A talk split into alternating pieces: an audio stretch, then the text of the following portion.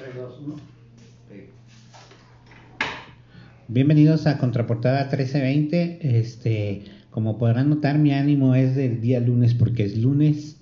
Es lunes 3, no, lunes 3 de, de julio del 2023. Estamos empezando el mes de julio, la segunda mitad del año. Ya este, pasamos toda una mitad del año del 2023. Este, y empezamos la segunda mitad del año con lluvias aquí en el centro de Guadalajara. Esto, estamos grabando desde la Biblioteca Central Estatal Profesor Ramón García Ruiz en el centro de Guadalajara, justo en la calle González Ortega 679 para cuando gusten venir a visitarnos. Eh, ah, pues aquí estamos, la Biblioteca Central.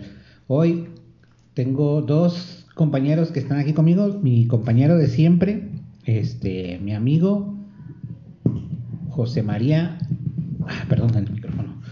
José María Gutiérrez, alias Chematamels. Mi amigo, buenas, buenas y coloridas mañanas, aunque sea lunes.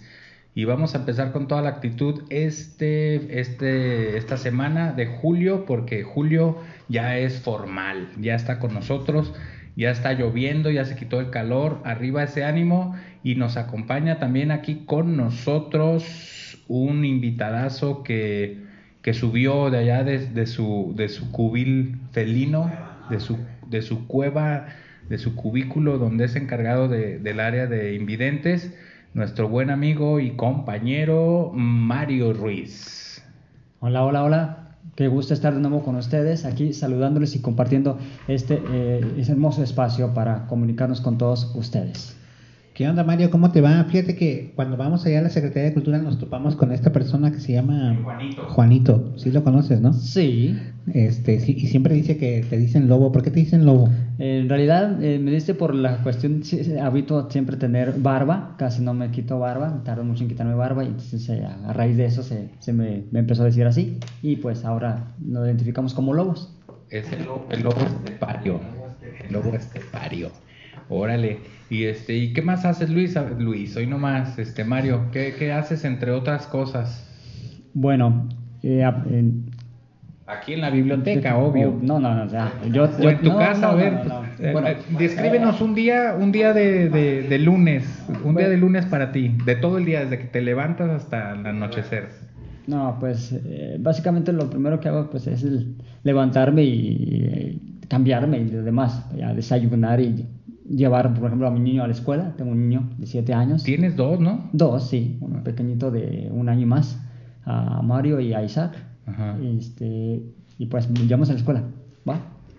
¿Está cerca de tu casa ahí o qué? Que serán como unas 10 cuadras. Órale. Sí. Y lo, ya. lo llevas a la escuela, te regresas a desayunar. no, no, ya para eso desayuno con, con, con mi niño, para motivarlo a que almuerce junto conmigo. Sí. ya lo que ya con la escuela, lo que es me regreso para tomar el camión para venirme a secar. Digamos que me queda de camino. Y agarras el camión, te vienes aquí a la biblioteca en la mañana, entras a las 9. El, es una de sus cualidades de Mario que siempre llega este, a unos 5 minutos antes de las 9, todos los días, todos los días, todos los días. Y este, ¿está lejos tu casa? ¿Unos cuantos minutos? De aquí estamos hablando de media hora aproximadamente. media hora más o menos, sí. En camión. Órale. Sí. ¿Cómo es, cómo es Mario para una persona con este, este, este hace falso contacto ya? Para una persona de tu condición andar en camión, o sea, Ah, bueno, bueno, hay que, hay que, hay que recordarles que Mario es un discapacitado visual, ¿se dice así o no? no persona con discapacidad. Persona con discapacidad, discapacidad visual. Bueno, vamos a ponernos en contexto. ¿Desde, desde cuándo tienes esta discapacidad, Mario? Eh, bueno, tengo alrededor de, que serán 25 años eh, viviendo con dicha discapacidad y todo la, la, fue adquirido. O sea, yo vi, yo llegué a ver. Tengo, tengo nociones, conceptos de, de colores y demás. Y, Entonces, toda tu adolescencia y tu vida estudiantil la pasaste este, yendo y viniendo solo en camiones? Eh, sí, sí, porque de hecho yo vengo de un pueblo que se llama Madera, Jalisco, adelante de Tequila. De, de Pueblerino el muchacho. Sí, venimos con la idea de estudiar música, de estudiar eh, teclado. ¿Y qué pasó? Eh, después, eh, sí, estudié música de manera lírica, vamos a decirlo así, pero mm, me incliné mucho por la escuela, el estudio. Fíjate que el, el otro día Mario me invitó a su casa. Este, y Mario tiene un teclado ahí en su casa como un órgano de iglesia. ¿Cómo, ¿Verdad, Mario? Bueno, este es un poco tedioso para poderlo trasladar, pero sí, es una de, mis cosas que, que toco y en su momento tocaba porque ahí en Magdalena tenía, eh, digamos, personas que me apoyaban económicamente para poder consolidar mis estudios acá en Guadalajara. Ah, porque han de saber que entre sus otras cualidades también fue monaguillo en, en una iglesia, ¿no? Y por eso, por eso su interés en, en la música sacra, ¿no? Y bueno, en estudiar música con el teclado porque eh, asistí ahí en, en, las parroquias como nuestro buen amigo Javis, que también se avienta sus huesos en, en, las, en las misas. También acá el Mario sí. le huesea. No, ya no, pero no, ah, no hueseas o sí. No, ya no. Ah, ah, ah, han de saber también que Mario eh, estudió en, en, la universidad. ¿Hasta qué grado de estudios tienes más? Maestría. Maestría. en educación. ¿En educación? Sí. Ahí nomás, ¿eh? Para que si usted está pensando de que quiere estudiar y diga, ay, es que no puedo, es muy difícil, imagínense lo difícil que es trasladarse con solamente cuatro, cuatro de tus eh, sentidos a la escuela y hacer tareas, hacer trabajos y exámenes, sí. todo eso, ¿no? Sí, que aquí es importante también eh, eh, comentar que es una de las grandes bondades de la tecnología, porque con la tecnología pues fue el panorama más fácil, la verdad, fue más fácil. Exacto, hacerlo. Sí, es más fácil. Siente un poco tedioso por la cuestión de la accesibilidad, porque de repente nos dejaban leer ciertas páginas de un día para otro, ni siquiera 24 horas. Uh -huh, Entonces uh -huh. tendríamos que movernos pronto, movilizar, buscar el libro en digital si estuviera, si no está, buscar su accesibilidad, si no está, buscar escanearlo y pues como quede el libro, porque ya no había tiempo ni para corregirlo. Sí, sí, sí. sí. Y es las, las, las mm, ventajas que hay eh, y es a lo que Mario se dedica aquí en su área a digitalizar libros para poderlos eh, poner al alcance de personas que también tienen esta discapacidad. Y, y esa accesibilidad pues les ayuda a, también a, a, los enseña a, moverle a sus dispositivos este, tablets eh, ¿qué más? celulares, celulares, celulares computadoras, y computadoras también arregla computadoras. De repente aquí en, en, en, la biblioteca que, oye, que ya me falló aquí, que tengo un virus en mi PC. El Mario, ahí como lo ven, es el que las destraba. Y no nada más las reinicia, ¿eh? O sea, las abre así como, como en canal y les, les quita y les pone y es este eh, es muy bueno el Mario, iba a decir una palabra que le digo siempre. de, de, entrada, Mario es el técnico, ¿no? El técnico en sistemas de la Biblioteca Central es quien nos las repara. Este, oye, Mario, ¿cuánto tiempo tienes trabajando en la Secretaría de Cultura, en el servicio público? Vamos a cumplir de manera general 10 años eh, estando en el, en el, en área de, de, la inclusión de personas con discapacidad, ahora lo que es, es, un poco más concreto en la cuestión de atención personalizada. Esto de mantenimiento de sistemas, aunque les cueste trabajo creerlo, eh, deben creerlo porque en verdad el cerebro humano es una maravilla. Entonces es conectar tu cerebro con, con tu cuerpo y ordenar las ideas para poder, porque para poder formatear computadoras es este, cuestión de tener paciencia, es muy importante mucha paciencia para ello y empezar como a aprender los, los códigos que hay ahí. Yo aprendí a, a, formatear computadoras porque anteriormente cuando estaba estudiando iba al ciber y en el ciber se les olvidaba mi caso. Ya pasaban seis horas, hasta ocho horas.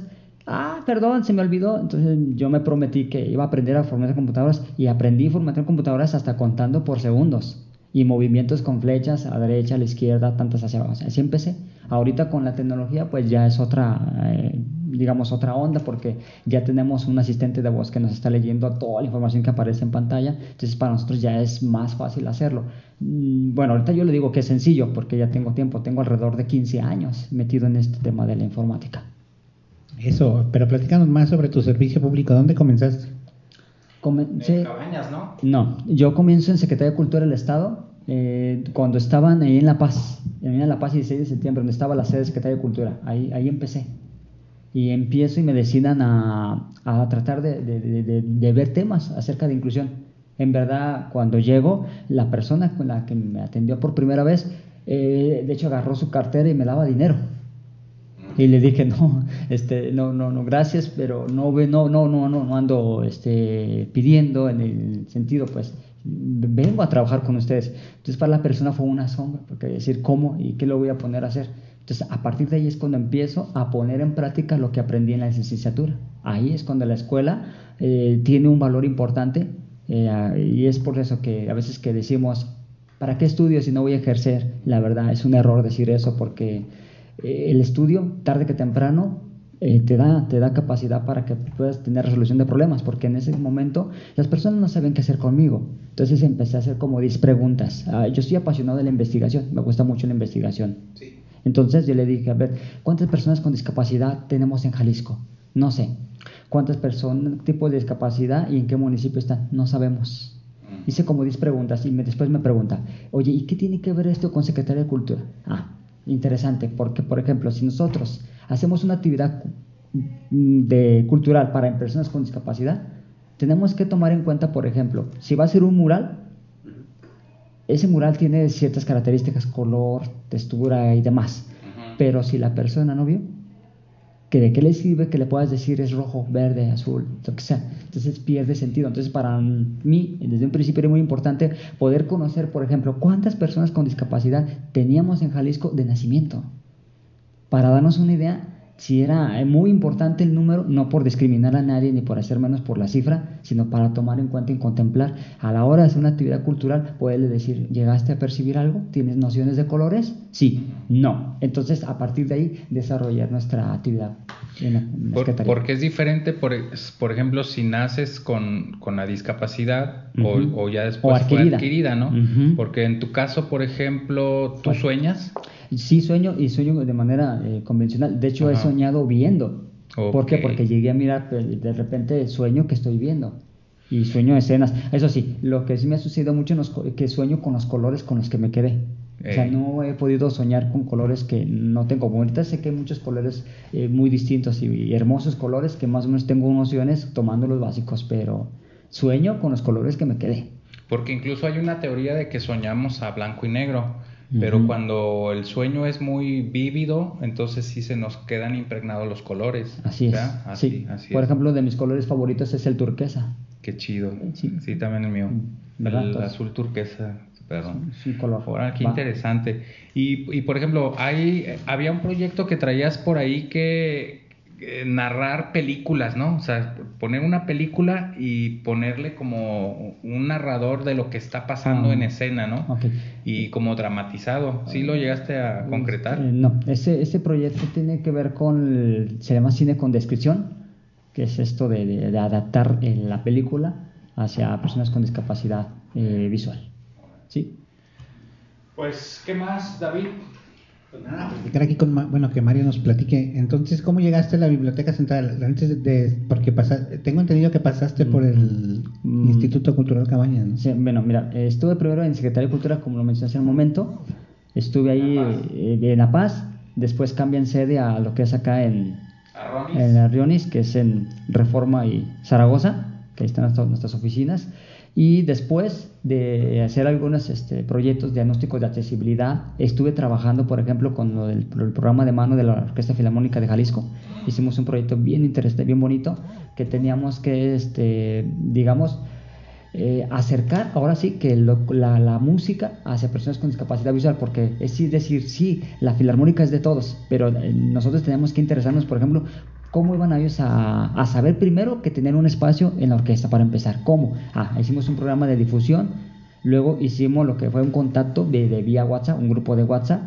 Después lo que hicimos fue adaptar los programas de mano en sistema braille para quien quisiera leer en braille, una síntesis, y lo que es un programa, un programa de mano en Word para los que quisieran leer en, el teléfono, o bien un audio este, con, con voz sintética y con música de fondo de acuerdo al concierto.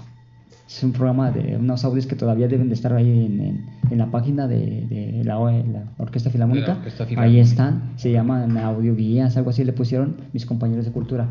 Entonces de ahí mm, me voy hacia el Museo Cabañas a, apoyar un programa de, inclusión. hacia personas con discapacidad y en este me toca pues desde un diagnóstico de accesibilidad y desde apoyar este, cómo hacer las adaptaciones de contenidos, desde maquetas, desde descripción. y también me tocó participar lo que es en lo de lengua de señas. También tuve la, fortuna de apoyar un, recorrido de inclusión hacia personas eh, que no pueden escuchar, ¿verdad? Y finalmente me vine para acá, para Biblioteca Central. Sí. Y ya, pues de aquí es todólogo porque han de saber que Mario nos, nos ayuda Oye, que hay que poner las sillas, hay que quitar las sillas para los eventos que hay aquí en, en, el área de... ¿Cómo se llama aquí abajo? Consulta. De consulta. Este, y pues nos ayuda, aunque nosotros le decimos, no, no, Mario, por favor, no te molestes. No, hombre, es aferrado el lobo. Ahí anda este, este cargando sillas. Fíjate que sí es importante y sí comentarlo, eh, porque a veces son los famosos prejuicios Sí. De que de repente nos da por este, pensar por la otra persona y eso nos sucede mucho eh, en general, o sea, personas con discapacidad en general, auditiva, motriz, intelectual y lo que es visual, porque de pronto pensamos que no se puede y la verdad es importante poderle preguntar a la persona, oye, este, ¿crees poder este, hacer esto? O dejarlo, sencillamente dejarlo, permitirle y, verdad y, esa es la inclusión verdadera, ¿no? Decirle, oye, pues vente, hazme un paro. Sí, sí, sí, sí, y, buscar el, el, el, el, punto. Por ejemplo, de repente me pregunto, a la, hora de, por ejemplo, de, de archivar, la, actividad de archivar, si lo analizamos profundamente con todo el apoyo de la tecnología que tenemos, escáner, eh, computadoras parlantes, celulares parlantes, la verdad, las computadoras y como las impresoras y demás, escáner, ellos no saben en realidad quién, quién está manipulando la documentación. Entonces es, una reflexión de, decir, bueno, la, las máquinas no saben nada, entonces es, es importante permitirnos y poder dar la oportunidad de que la persona eh, te diga, ella, ella misma te, te diga este, si, va, si va o no va, por ejemplo, de subirte a un camión tú solo, sin ver, sí. ¿cómo le haces? Si hay más rutas, bueno, lo que hacemos es eh, preguntar las rutas o de repente cuando hay personas, lo que hacemos es, ¿va a tomar alguna ruta? No, sí, entonces le puedes asistir, ah, mira, viene esta ruta, adelante. Entonces es como también podemos ir haciendo la inclusión juntos. Claro. Pero digamos, ahí está una capacidad que de pronto tú pensarías, no, ¿cómo va a poder hacerlo? Claro que se puede. Y entre más lo practicas, mejor lo perfeccionas. Sí, pues la práctica es el maestro. Así es. Bueno, pues hasta aquí vamos llegando al término de este pequeño podcast con nuestro invitadazo eh, Mario Ruiz. Y este. Hay que recordar, escuchando. hay que recordar eh, nuestras escuchas que si conocen a alguien con discapacidad visual, o un familiar o algo, no duden en traerlo para acá, a Biblioteca Central, porque hay muchas cosas interesantes de las que pueden disfrutar de, aprender un audiolibro, de leer un libro en braille o leer un libro en la computadora o de aprender a usar y explotar su teléfono, ya sea Android o, o iPhone, aquí con todo gusto, o por qué no, la misma computadora. Sí, ustedes no saben cómo trae al dedillo este Alexa, el Mario. A ver Alexa, hazme esto, hazme aquello, hazme el otro. Sí, o el asistente Google o, lo que viene siendo. ya lo conocen, es eh, mundialmente conocido. Bueno, pues David, aquí que hasta aquí llegamos y nos vemos tomorrow. Abur. Muy diferente este podcast al principio.